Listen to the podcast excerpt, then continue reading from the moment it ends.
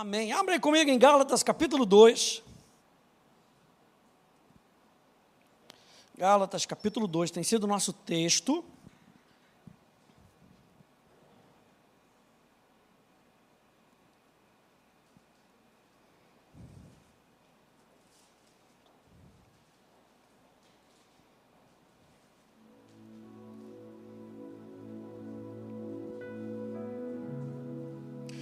Gálatas capítulo 2, no verso 20.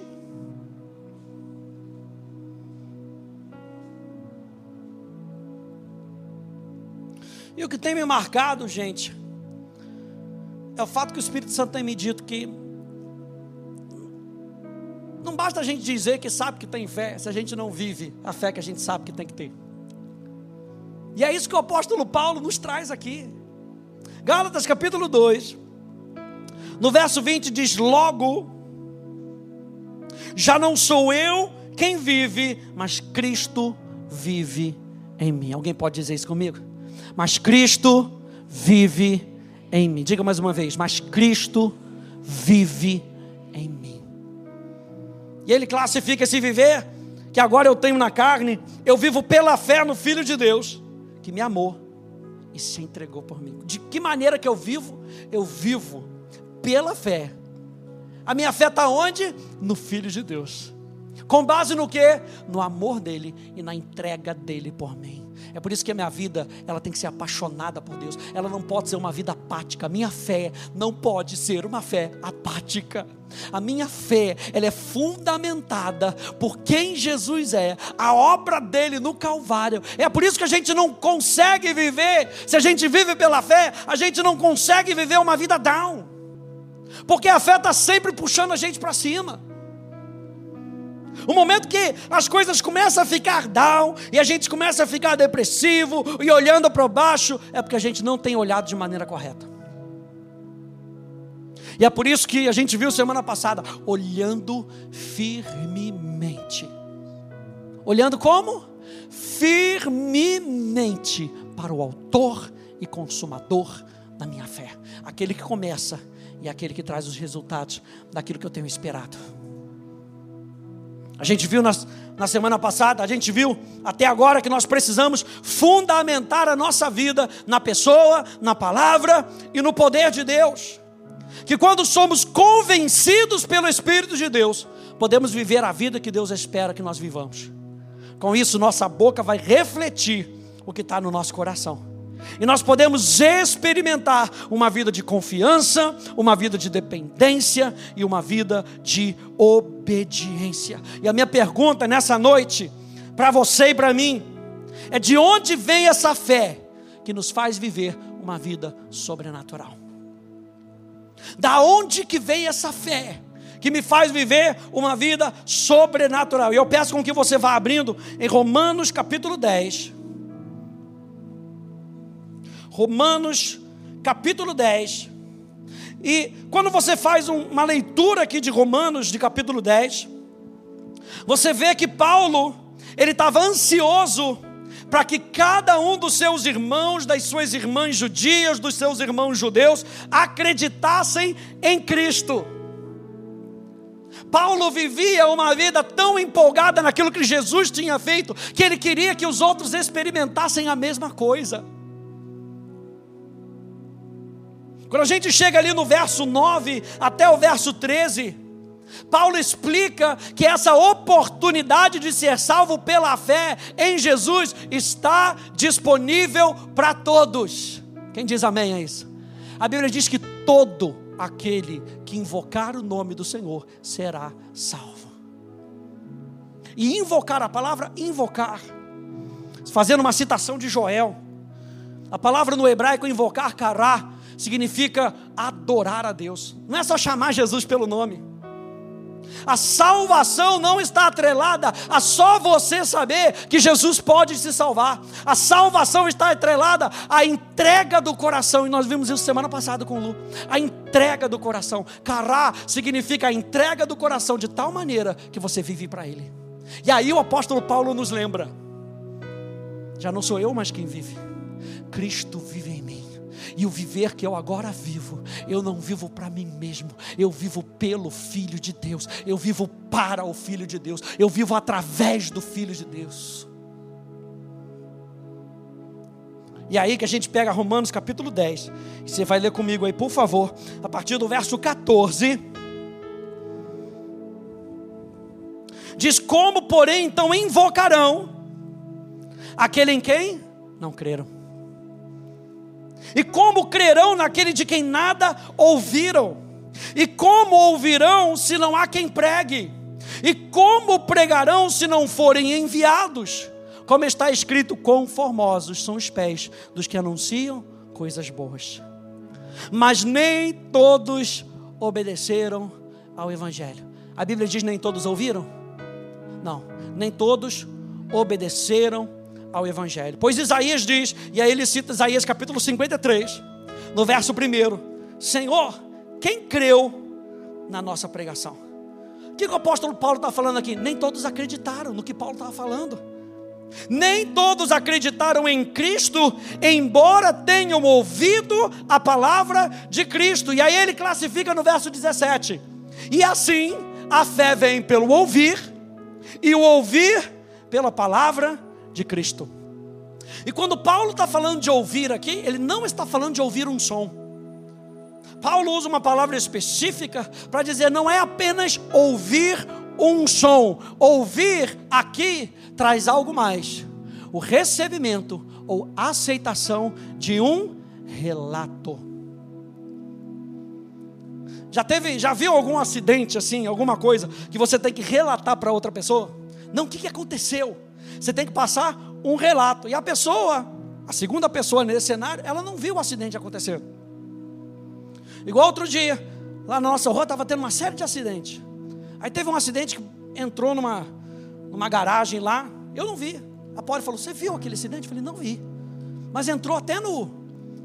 Entrou até no portão da moça. Quando fui ver o portão da moça, eu achei que o portão estava todo amassado. Estava nada. Eu acreditei no relato dela. Não fui lá para checar, acreditei no relato dela. Aí teve um dia lá que eu fui andar, quando eu passo, tá a vizinha com duas pessoas falando: "É, bateu aqui, mas eu já dei uma desamassada". E não sei o que lá. A fé vem por ouvir e aceitar e receber um relato. E quando Paulo fala isso de Romanos capítulo 16, citando Isaías 53, em algumas versões diz assim: Senhor, quem acreditou na nossa mensagem? Quem acreditou na mensagem que nós estávamos trazendo? Por quê? Porque nos dias de Isaías, o Senhor tinha uma mensagem para Israel. E Israel não acreditou na mensagem que Deus tinha.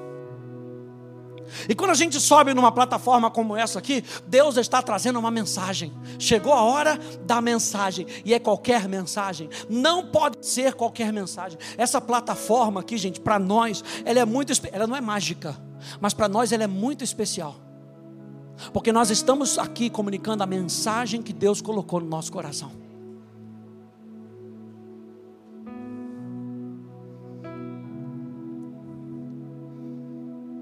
Na tradução da Young's Literal Translation diz assim: Assim, pois, a fé é por uma pregação, e a pregação por uma palavra de Deus. É por isso que quando nós subimos aqui, nós que somos pregadores, a gente precisa de uma palavra de Deus. Eu não posso subir aqui e fazer como algumas pessoas fazem, pastor, deixa eu ver o que Deus tem para a minha vida hoje aqui. Unido, unido. Vamos ver o que Deus tem para falar para o povo hoje. Eu preciso de uma palavra de Deus. Por quê? Porque a fé vai vir através da pregação e a pregação através da palavra de Deus ou através da palavra de Cristo. Pastor Ed sempre fala: a fé não vem por qualquer palavra. A fé não vem por ouvir qualquer palavra. A fé vem por ouvir a palavra de Deus. A fé que nos faz viver. A fé que nos faz avançar. A fé que nos faz ter esperança a fé que nos faz ver o futuro só vem através da palavra de Deus, da mensagem que Deus tem para mim e para você. Que mensagem, quando você vem para cá para o encontro, que mensagem de Deus você está esperando? Ou você está esperando apenas uma mensagem que vai mexer um pouquinho com seu, com a sua alma e vai ficar tudo bem, porque já deu uma mexidinha na minha alma, já me deu uma levantada só para segunda-feira. A palavra que Deus tem sustenta a gente por onde quer que a gente tenha que andar. É por isso que quando Elias estava lá, todo borocochô, Deus manda o anjo, o anjo aparece lá, e o anjo fala para ele: Elias, come e bebe. Come e bebe. Sabe onde é que a nossa força vai voltar? Quando a gente aprender a comer e a beber da palavra de Deus. A fé não vem por ouvir qualquer palavra. A fé não vem por ouvir qualquer palavra que motiva você. A fé vem por ouvir a palavra de Deus, a palavra de Cristo. Então, gente, a natureza do evangelho, o evangelho são o quê? As boas novas. A natureza do Evangelho é um relato. Se você está ouvindo o Evangelho, você está ouvindo uma mensagem da parte de Deus. Então a natureza do Evangelho é um relato, um relato de Deus, salvando as pessoas da ira que elas merecem. E para acreditar nesse relatório, a gente precisa receber esse relatório. E você vê que apenas ouvir uma mensagem não é garantia de que isso vai gerar fé no nosso coração. A gente vai ver isso hoje. Muitas vezes a gente a gente está na Atos já há bastante tempo. E é muito interessante como as pessoas se comportam ao ouvir a mesma coisa. E na Atos você sabe que é uma escola, e na escola a gente intensifica um pouco mais, são três tempos, então você vai ouvindo verdade, verdade, verdade. Às vezes chega no meio do trimestre, no meio do ano, já tem gente pegando fogo, falando: minha vida já mudou, aleluia. Tem gente que sai, a vida não mudou nada. Peraí, o problema está no semeador? O problema está na semente? A gente vai ver isso em Mateus capítulo 3. Ou o problema está no coração de quem recebe a semente? Coisas para a gente pensar nessa noite, porque a fé vem por ouvir a pregação da palavra, mas como está o nosso ouvido espiritual? Como é que está o nosso ouvir? Ou seja, para ter fé é preciso a mensagem certa com o coração certo. Mensagem certa com o coração certo. E aí, gente, a gente precisa ter cuidado com as mensagens erradas. O apóstolo Paulo em Efésios fala da gente ter cuidado com falsas doutrinas, com falsas pessoas que, pela artimanha, tentam tirar a gente do Evangelho. Se o seu coração estiver propenso a acreditar em uma mentira, sua vida estará contaminada, gente. E com o coração contaminado é mais difícil receber a verdade. Por que, que é mais difícil receber a verdade? Porque você acaba desacreditando aquele que fala a verdade. O pastor Ed sempre fala isso. Eu anotei aqui, por exemplo, se alguém que você conhece disser que Isaías 53 não é para nós hoje, e você acreditar no relatório final dessa pessoa, quando você ouvir o relatório do céu, quando você ler a Bíblia e o Espírito Santo começar a falar com você sobre uma enfermidade que talvez você ou a gente esteja enfrentando, o seu coração vai estar blindado contra a cura. Não, não creio. Não é assim que eu creio. Olha só, não é assim que eu creio. Mas não é não é simplesmente dizer não é assim que eu creio. É o que que a palavra tem a dizer acerca desse assunto. Outra coisa, se alguém faz uma fofoca contra outra pessoa, e você acredita nessa pessoa e não verifica os fatos, seu relacionamento com o suposto acusado pode estar em risco e você ainda cai na armadilha do inferno de se juntar com o fofoqueiro. E a Bíblia tem sinônimos para o fofoqueiro na Bíblia: caluniador, difamador. E esse não terá parte no reino de Deus. Só um versozinho, Provérbios capítulo 18, 17, rapidinho, diz assim: o primeiro que pleiteia a sua causa parece justo, até que vem o outro e o examina. Teve uma vez que aconteceu um relato lá na, na, na, na, na sede, lá na Tijuca, e a gente tem, através do Ministério Mãos de Compaixão, a gente consegue ajudar os membros da igreja que estão passando necessidade, né? Aí tem, é, às vezes tem é, psicólogo, tem mais o quê? É, ajuda profissional, ajuda financeira, coisa, tá, beleza. Então a pessoa chegou lá, conta aquela história, então beleza, você se enquadra, ó, você precisa passar pelo, pelo psicólogo, você precisa passar por isso, precisa, não, pastor, vou fazer, legal. E fez. Naquela época, acho que o pastor Maurício Teixeira estava igual a uma mãe. Presta atenção. A igreja pagava aluguel. A igreja pagava medicamento. A igreja pagava contas dessa pessoa. Beleza. Só que tudo isso tem um tempo. Então, quando foi sentado com a pessoa, falou: Ó, três meses. Então a pessoa também tem que se mexer. Beleza. Acabou três meses. Olha, a partir de agora, você procurou um emprego? Você fez isso? Não fez. Beleza. Então a gente vai cortar. Beleza. O que você acha que a pessoa fez? Vazou e começou a contaminar o pessoal dentro da igreja. A igreja nunca me ajudou. A igreja não pegou o irmãozinho da igreja. A fala pegou o irmãozinho da igreja. Irmãozinho firme. Por quê? Porque como andava com esse esse primeiro, ele acreditava nele. A igreja nunca me ajudou. Pastor Eli passou por mim, nunca falou comigo. Sabe o que aconteceu? O segundo irmãozinho também saiu da igreja. Até que depois de um tempo, ele foi verificar os fatos. E viu que aquele primeira coisa que aquele primeiro irmãozinho estava falando era uma fofocaiada toda, como diz a Poli. Uma fofocaiada só. O que ele estava querendo era uma mata. Uma vez eu ouvi no relato do Douglas Gonçalves, ele está falando sobre isso. Ele está falando, não, uma pessoa começou a vir fofocar para mim, para cá, não sei o que lá. Falou, ah, é, é, é do Léo que você está falando?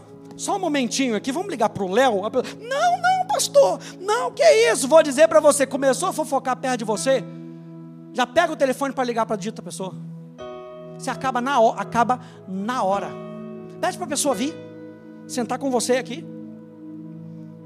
Porque tudo tem a ver com aquilo que nós ouvimos. Se a gente está com o nosso ouvido contaminado, nosso coração vai ser contaminado. Pastor, mas a pessoa é tão legal. A pessoa é crente. Pedro também era. Você lembra de Pedro? Pedro sai do Tu és o Filho, o Cristo, o Filho do Deus vivo. Aleluia. Para, não, Jesus, tem pena de mim, tem pena de você mesmo, Jesus. Não faz isso não. Jesus vira para Pedro e fala o quê? Não, rapaz, você é crente. Ele teve aquela revelação lá primeira, vou aceitar aquela primeira. É mesmo? Eu não vou para a cruz, não. Como diz o Léo, tá louco.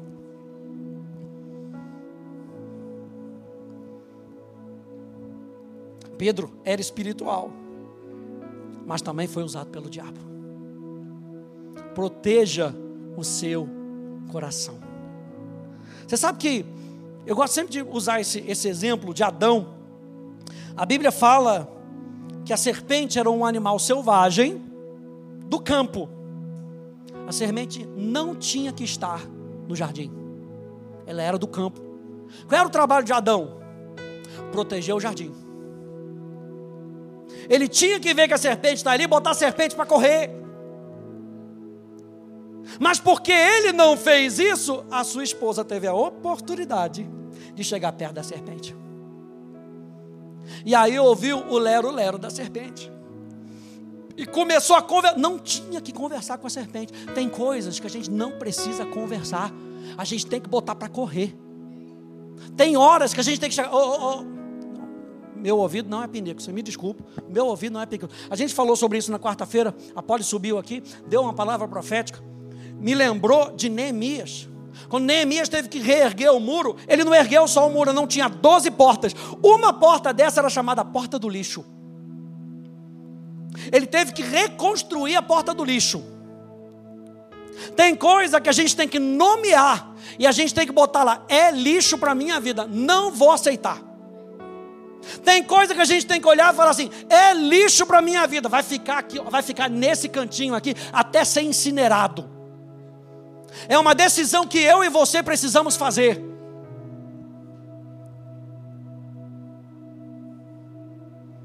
Porque se a gente não tomar essa decisão, a gente ouve tudo, ouve todo mundo, e a gente acha que toda palavra que a gente está recebendo vem de Deus. Cadê o espírito de discernimento no nosso coração? Para a gente ver aquilo que realmente vem de Deus. Eu e você precisamos crescer nisso, gente. E é por isso que a Bíblia está falando da nossa capacidade de ouvir. Precisamos focar os nossos olhos nas palavras para as quais Deus nos direcionou. Não permitimos que os nossos olhos se desviem para declarações de outras fontes que possam entrar em conflito com o que Deus está dizendo. Olha só, Romanos capítulo 10, no verso 17, na mensagem. A questão é a seguinte: antes de crer, você tem que ouvir. E a não ser que a palavra de Cristo seja pregada, não há nada para ouvir. Essa é forte. Se não for palavra de Cristo, não tem nada para ouvir. Sabe quando você passa, você está buscando interesse em alguma coisa na televisão. Você passa por um canal, não tem. Você passa por outro, não tem. Você passa por outro, não tem. Aí o que, que você diz? Não tem nada para ver. Por quê? Porque não tem nada de interessante que eu quero. Tem coisas que a gente vai ouvir e a gente vai ter que classificar assim: não é interessante para mim. Você me perdoa.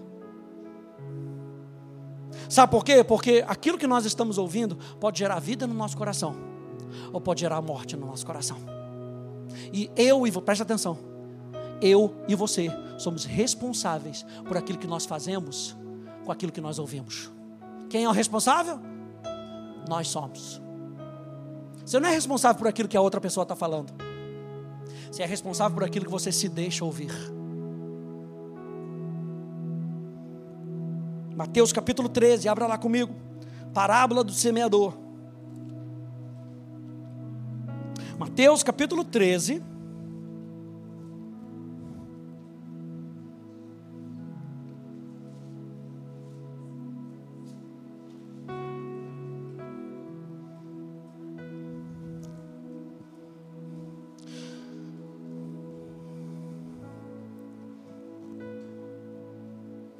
Mateus capítulo 13, a partir do verso 1. E a gente vai ler esse relato todo, até o verso 23.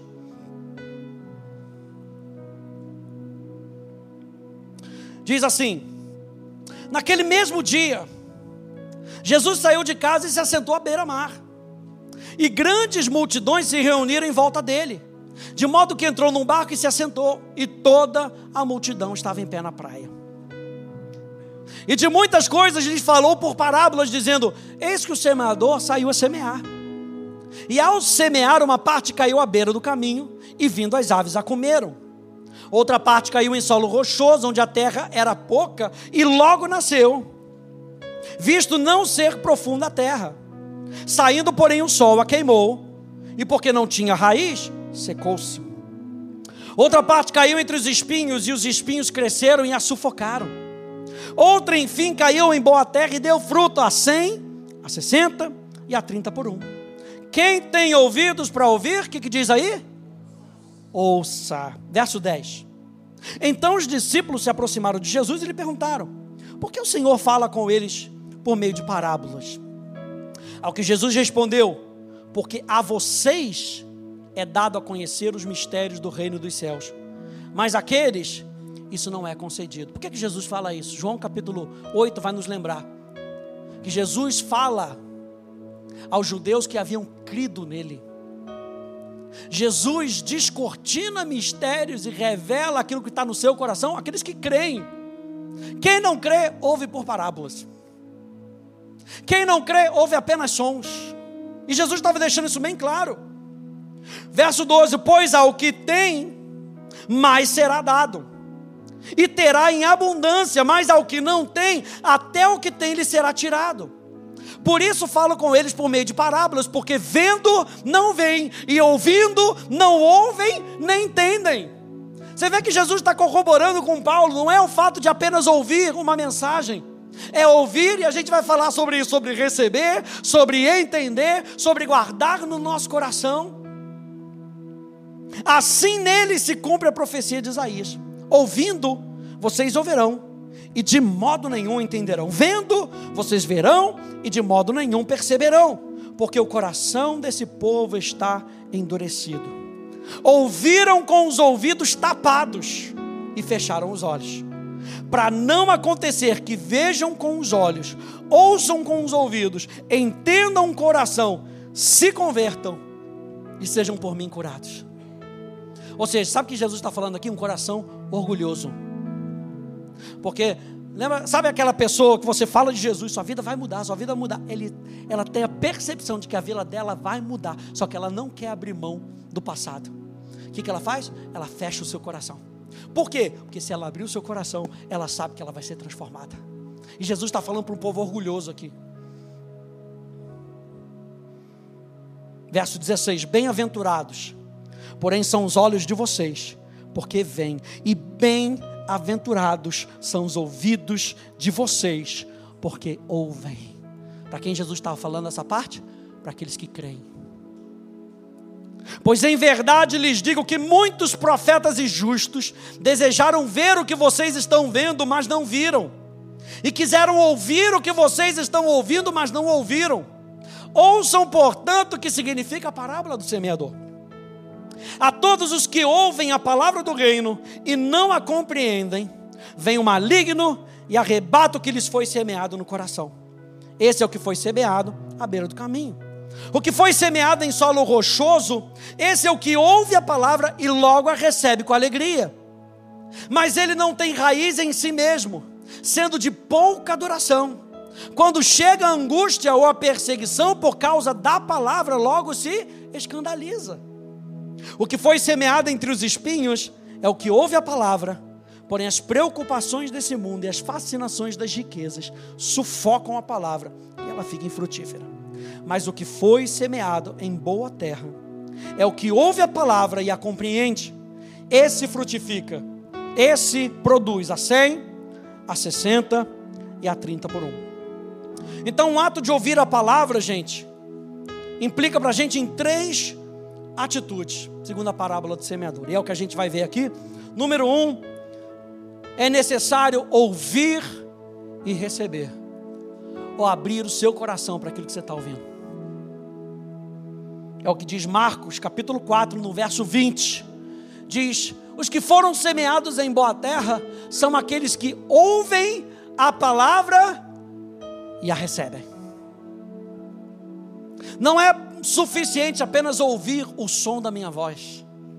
Eu sempre falo isso. É necessário ouvir a voz do Espírito Santo e receber o que o Espírito Santo está falando. Por isso que nós começamos dizendo que fé fala de ser convencido. Como é que a gente vai ser convencido se a gente não receber aquilo que Deus está falando para a nossa vida?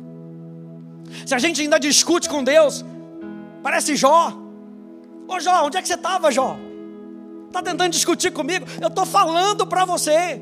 Eu deixei minha palavra, eu deixei as escrituras para que vocês possam viver através delas. Mas não adianta só saber sobre as escrituras, é preciso receber o que Deus tem para falar acerca de nós. Se eu e você queremos experimentar a vida, nós precisamos, número um, ouvir e receber a palavra, porque aquele que ouve e recebe a palavra experimenta o resultado que a palavra de Deus tem para a gente.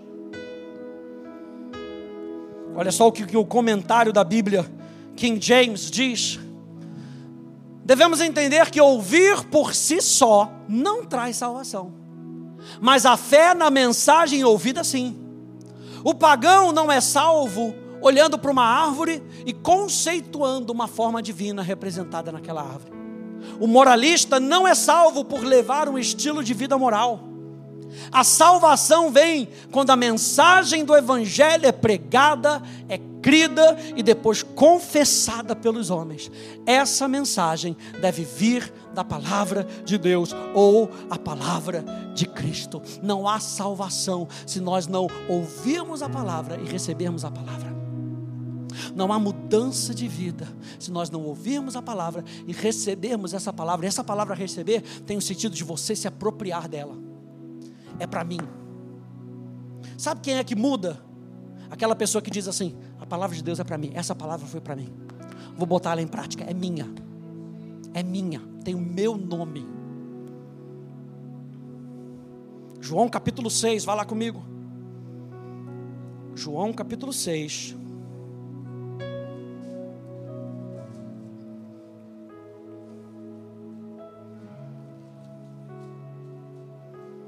Olha só o que, que Jesus diz.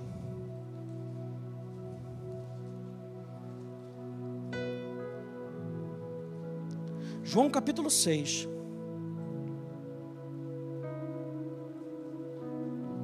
No verso 63, diz assim: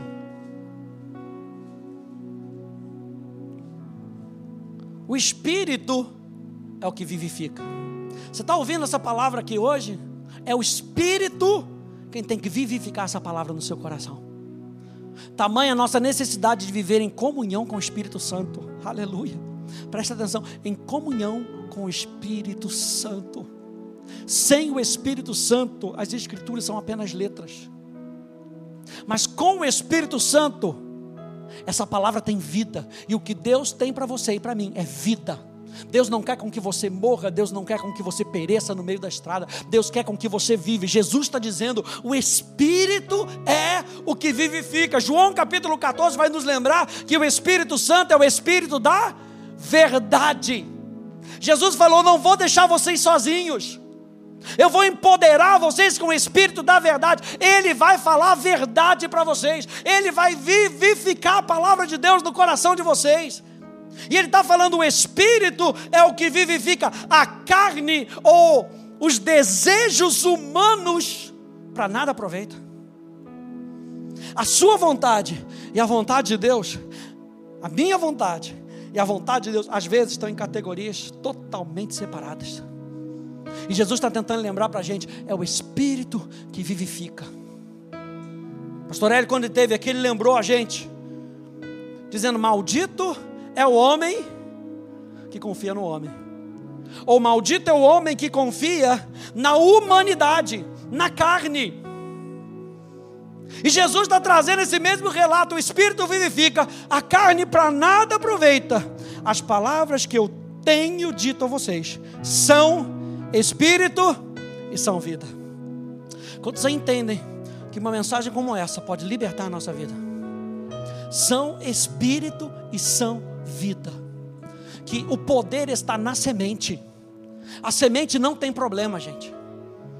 Deus, quando Ele nos dá a semente da Sua palavra, a semente, a palavra de Deus, ela não vem adulterada. A semente vem capacitada, a semente vem fortificada, ela vem pronta, presta atenção, a semente da palavra de Deus vem pronta para trazer resultados. Mas olha só o verso 64. Contudo, há descrentes entre vocês. A palavra pode trazer vida, a palavra pode ser a razão da nossa esperança, a palavra pode transformar a nossa vida, mas o que, que adianta essa palavra se a gente não receber ela como nossa?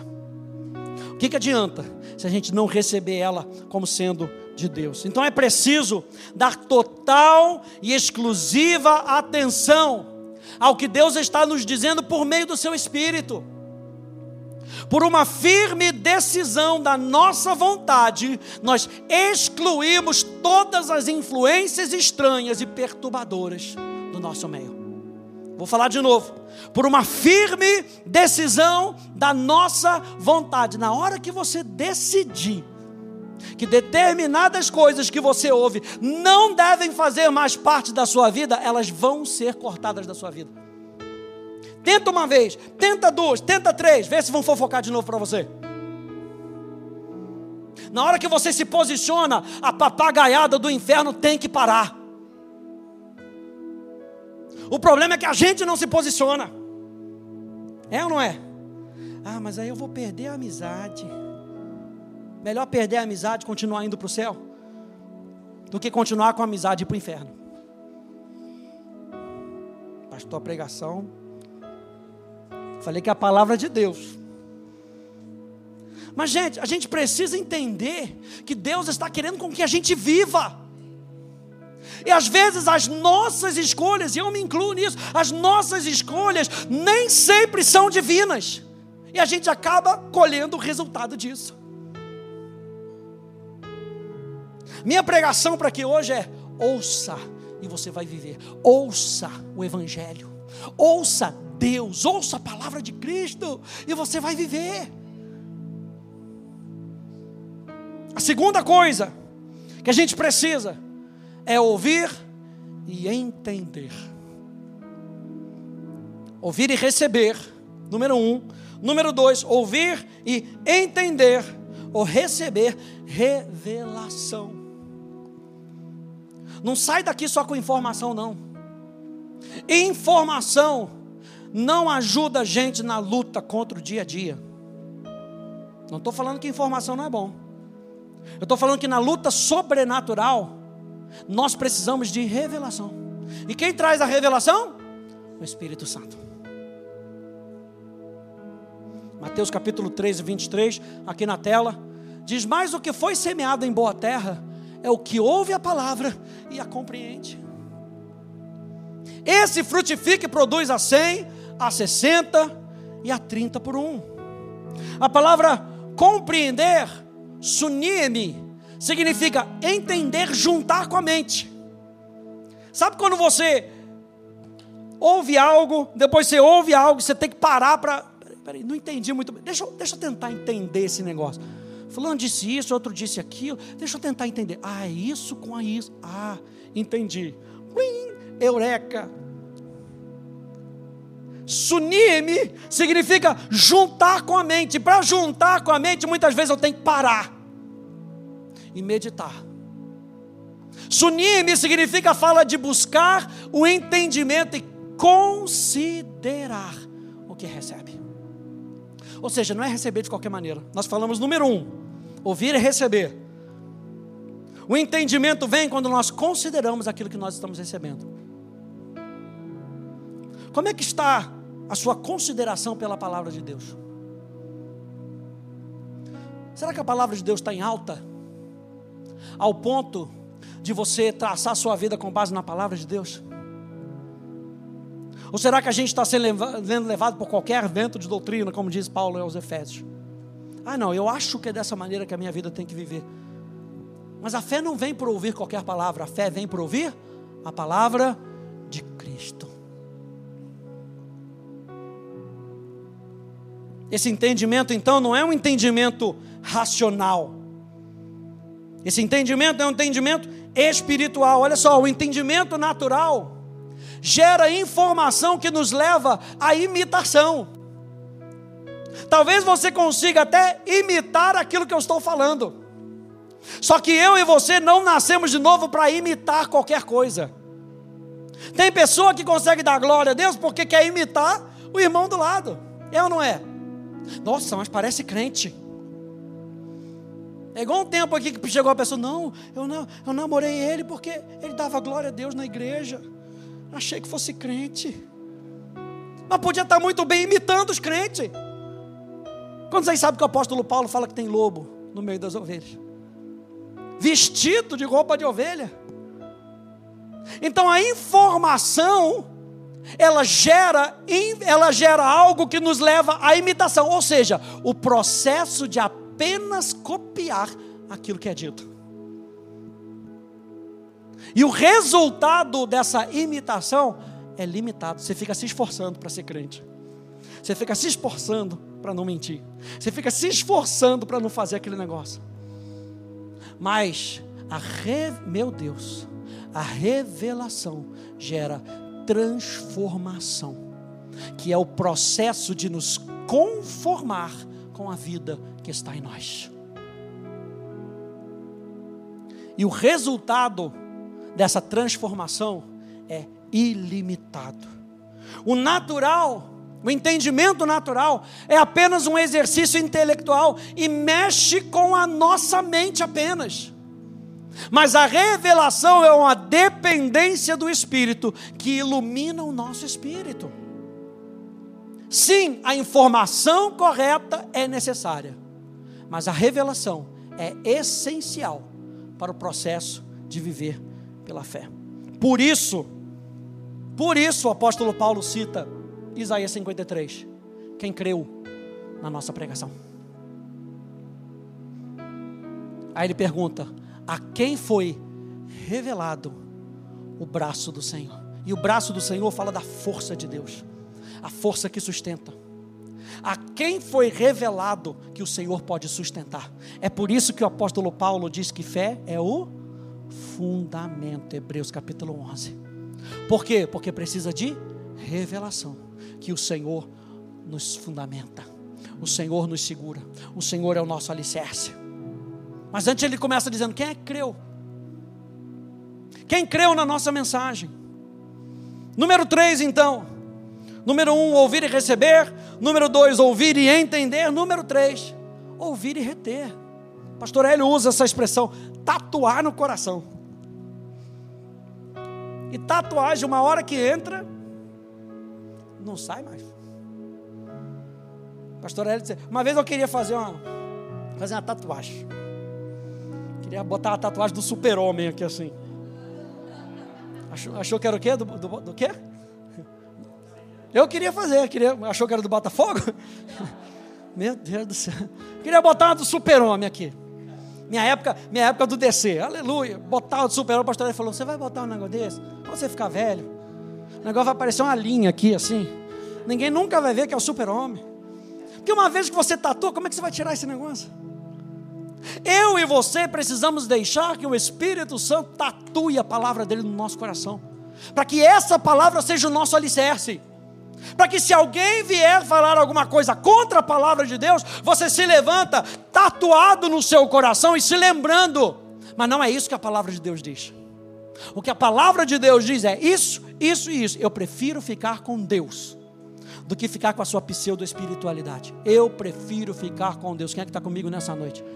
Eu prefiro ficar com Deus, mas tem que ser macho espiritual, aleluia, para se levantar e perder algumas amizades, mas ficar com Deus do seu lado e dizer: Eu prefiro ficar com Deus, porque Deus é aquele que te defende. Eu sempre falo isso, gente, eu sempre falo isso.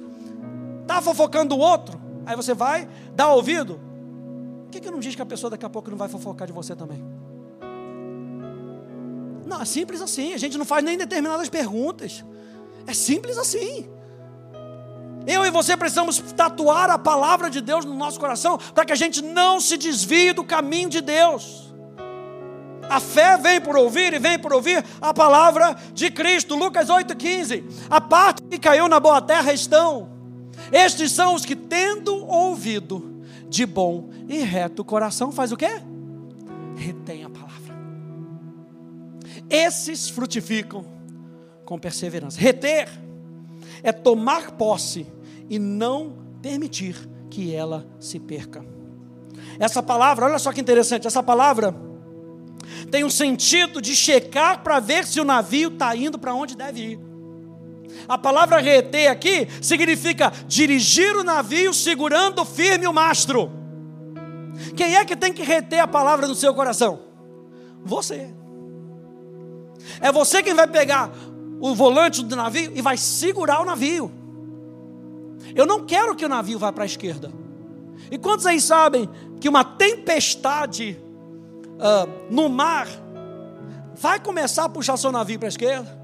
Vai começar a puxar seu navio para a direita? As ondas do mar vão levando, as situações da vida vão levando a gente para qualquer caminho, mas eu não vou chegar em qualquer caminho. Eu sei onde eu quero chegar. E se eu sei onde eu quero chegar, eu seguro o leme, eu seguro o mastro, eu seguro o volante do carro. Sou eu, eu que tenho que exercer a autoridade.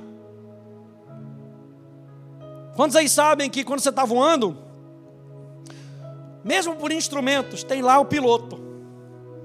Porque com determinados ventos, o avião pode se deslocar minimamente, às vezes para a esquerda, para a direita.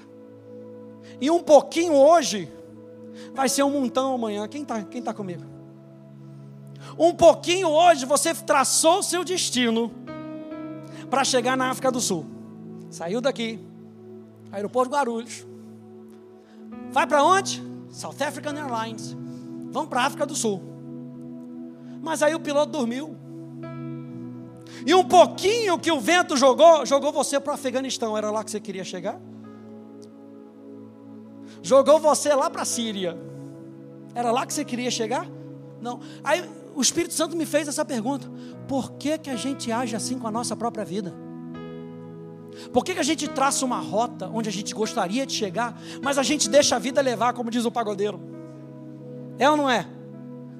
A gente canta na maior, meu Deus, que maravilha! Os ventos vêm chegando e a gente não toma o controle. Não é para lá que eu quero ir. Não é para lá que eu vou.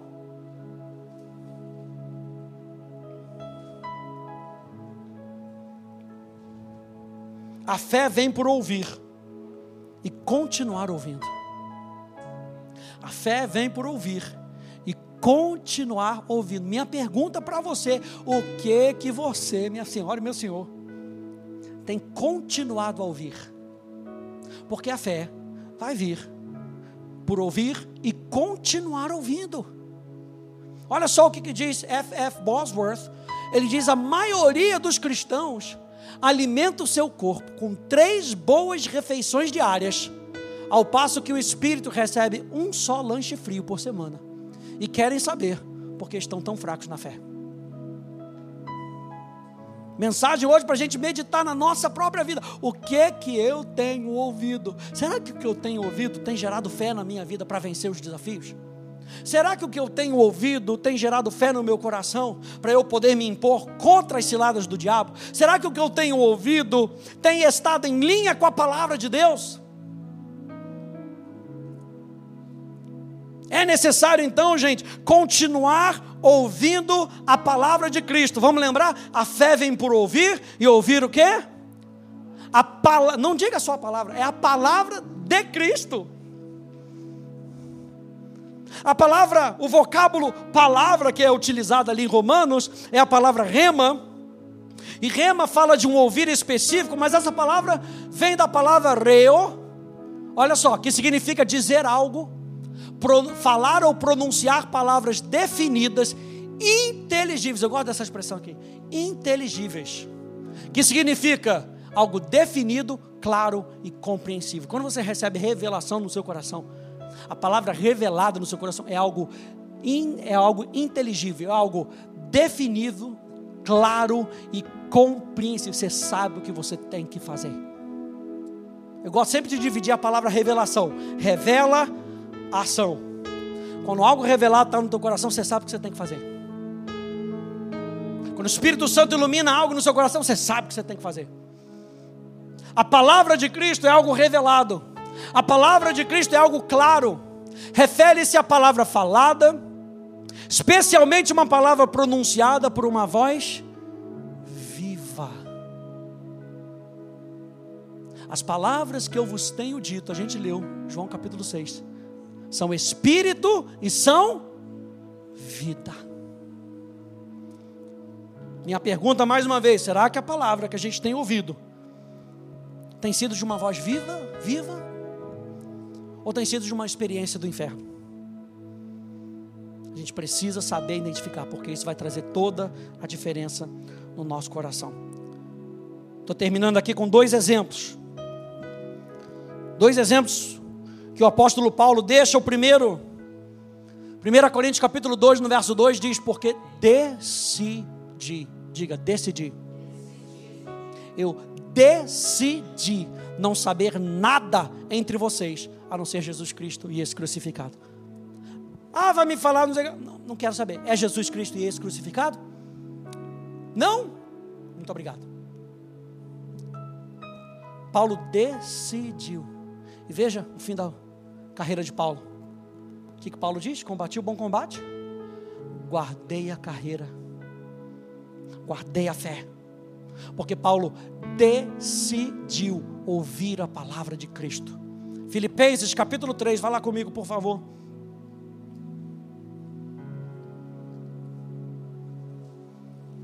Filipenses. Quem está entendendo essa mensagem nessa noite? Não é todo tipo de palavra que a gente ouve que vai gerar fé no nosso coração. A fé vem pela palavra de Cristo. Filipenses capítulo 3.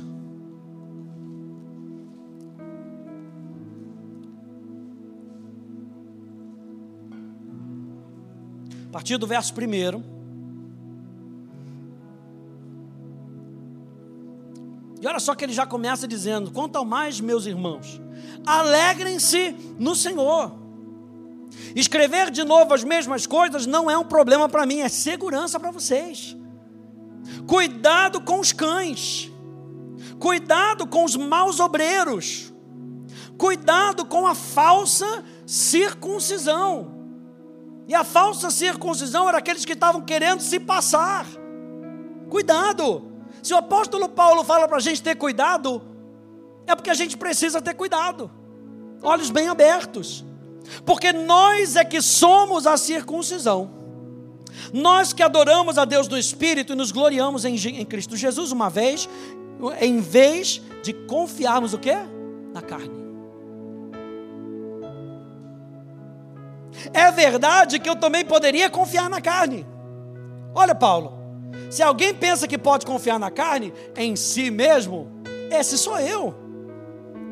Fui circuncidado no oitavo dia, sou da linhagem de Israel, da tribo de Benjamim, hebreu dos hebreus. Quando Paulo usa hebreu dos hebreus, você lembra lá em Apocalipse que diz que Jesus é o rei dos reis e senhor dos senhores? E aqui que a gente entende disso, que Jesus é o top. Paulo está falando, eu era o top. Hebreu dos hebreus. Quanto à lei, eu era fariseu. Quanto ao zelo, perseguidor da igreja, quanto à justiça que há na lei, irrepreensível. Mas o que para mim era lucro, isso considerei perda por causa de Cristo. Na verdade, considero tudo como perda, por causa da sublimidade do conhecimento de Cristo Jesus, o meu Senhor por causa dele perdi todas as. Está disponível para perder todas as coisas? Quem está comigo? Aleluia. Por causa dele perdi todas as coisas. E as consideram como lixo. Ainda Paulo ainda diz aqui: perdi tudo, mas aquele tempo é que era bom, Luciano. Ah, aquela época lá, aquela turminha, sabe, do pessoal que não fazia nada na rua, que a gente também não fazia nada. Conversava de quê? Conversava de nada. O apóstolo Paulo fala: mesmo que eram coisas religiosas, perdi tudo e considero como perda. Para quê? Para ganhar a Cristo. Meu Deus. Tem coisa que a gente precisa largar para ganhar outras coisas. Quem está comigo nessa noite? Tem coisas que a gente precisa largar para ganhar outras coisas. E ser achado nele. Não tendo justiça própria, que procede de lei, mas aquela que é mediante a fé em Cristo a justiça que procede de Deus baseada na fé. O que eu quero é conhecer a Cristo e o poder da sua ressurreição. Tomar parte nos seus sofrimentos e me tornar com ele e me tornar com, como ele na sua morte, para de algum modo alcançar a ressurreição dentre os mortos. O apóstolo Paulo falou: "Considerei como perda, decidi não mais ouvir nada, saber nada a não ser Cristo". E qual é outro exemplo ruim? Gálatas capítulo 3, olha só. Gálatas capítulo 3 diz: Ó oh, Gálatas insensatos, quem foi que os enfeitiçou? Não foi diante dos olhos de vocês que Jesus Cristo foi exposto como crucificado. Você lembra que Paulo disse? Eu decidi não saber nada a não ser Cristo crucificado. Agora ele faz a pergunta para os Gálatas: Gálatas, vocês começaram com Cristo crucificado. Quem foi que enfeitiçou vocês? Olha só, a palavra enfeitiçar, Vascaíno, cadê o Vascaíno? É o Vascaíno ali. Ah, pa, parece, tem o Vascaíno aqui no nosso meio, aleluia, homem de Deus, glória a Deus. A palavra aqui não é Vascaíno, a palavra aqui é Bascaíno, e Bascaíno significa falar mal de alguém, caluniar, traí-lo, trazer o mal a alguém fingindo louvor ou mal. Vamos orar pelo fulaninho. Luciano, ele está com uma dificuldade. Vamos aqui na reunião de, intercessão orar por ele. Vou expor aqui a vida dele para que todos orem por ele. Parece louvável trazer o mal a alguém fingindo louvor ou mal olhado, encantar ou enfeitiçar. E Paulo está falando aqui: quem é que falou mal do Evangelho para vocês? Quem é que falou mal do Paulo para vocês? Vocês começaram bem no Evangelho, mas agora vocês estão voltando para as práticas antigas. Quem foi que enfeitiçou vocês? Quem foi que tirou vocês do caminho? Olha só a Bíblia, a mensagem. Meus queridos Gálatas, vocês ficaram malucos. Olha só o contei de Paulo. Paulo não estava conseguindo considerar. Vocês estão tudo maluco. Quem foi que enfeitiçou vocês? Vocês estavam no caminho. Perderam o juízo. Algo muito estranho aconteceu, pois é óbvio que Jesus crucificado não está mais no centro da vida de vocês. Meu Deus do céu. E vejam que o seu sacrifício na cruz foi apresentado a vocês com muita clareza. Então, os fatos verdadeiros que nós precisamos para viver pela fé, gente, nós só encontramos na palavra de Deus, que é viva e eficaz. Você quer viver para Cristo? Quem quer viver para Cristo? Só na palavra de Deus. Só no estilo de vida da palavra de Deus. Mateus 22, 16 nos lembra aquelas pessoas chegando para Jesus e falando: Mestre, sabemos que és verdadeiro e que ensinas o caminho de Deus de acordo com a verdade. A gente não pode ter medo de confrontar as pessoas com a verdade, porque a verdade é o único fundamento que a gente tem fundamento sólido, fundamento de amor. E Deus deixa determinadas correções na nossa vida porque Ele nos ama. E Ele deixa na palavra, na verdade. Quem é que vai dizer que não é amor? Se você está com a palavra de Deus. E você tem que confrontar um outro irmão dizendo: olha, isso aqui não está conforme o padrão. O padrão é a palavra, de Deus, é o que Deus pensa. Vamos ver o que Deus pensa sobre mentira? É o que Deus pensa. Vamos ver o que Deus pensa sobre sei lá, sobre roubo. É o que Deus pensa. Não tem o que a gente falar, ah, o que o pastor é o que Deus pensa. As escrituras são o que Deus pensa.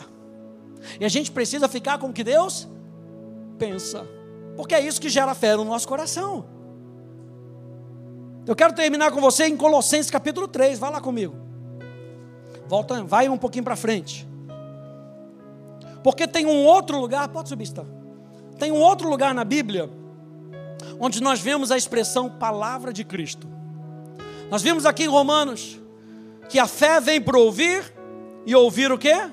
A palavra de Cristo. Diga, a palavra de Cristo. E aqui em Colossenses é um outro lugar onde o apóstolo Paulo usa essa expressão. Olha só o que o apóstolo Paulo fala aqui em Colossenses capítulo 3. Diz assim: que a palavra de Cristo habite ricamente em vocês.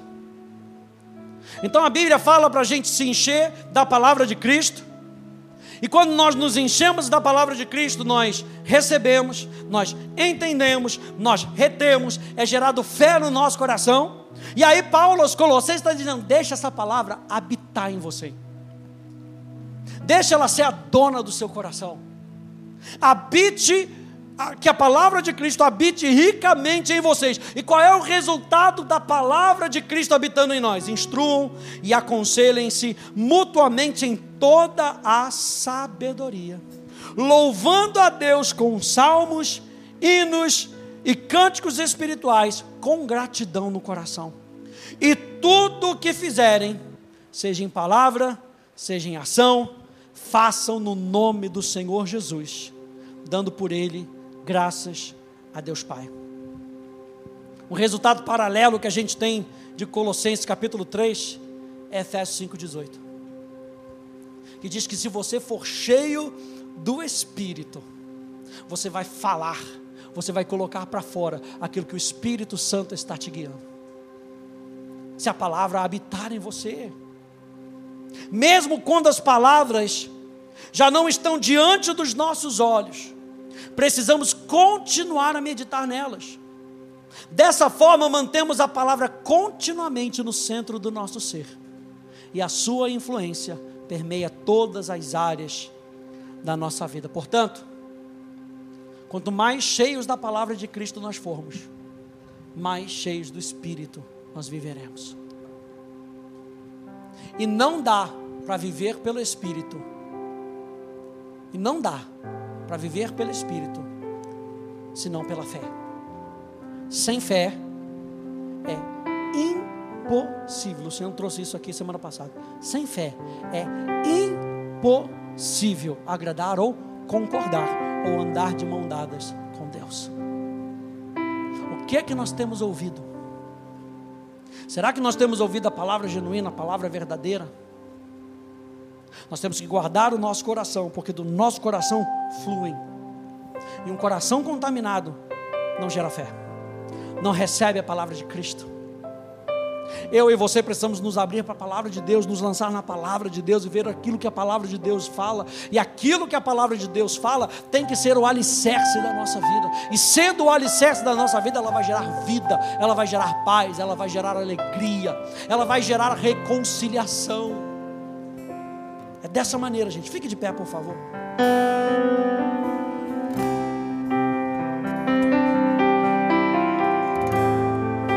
Fé vem por ouvir a palavra de Cristo.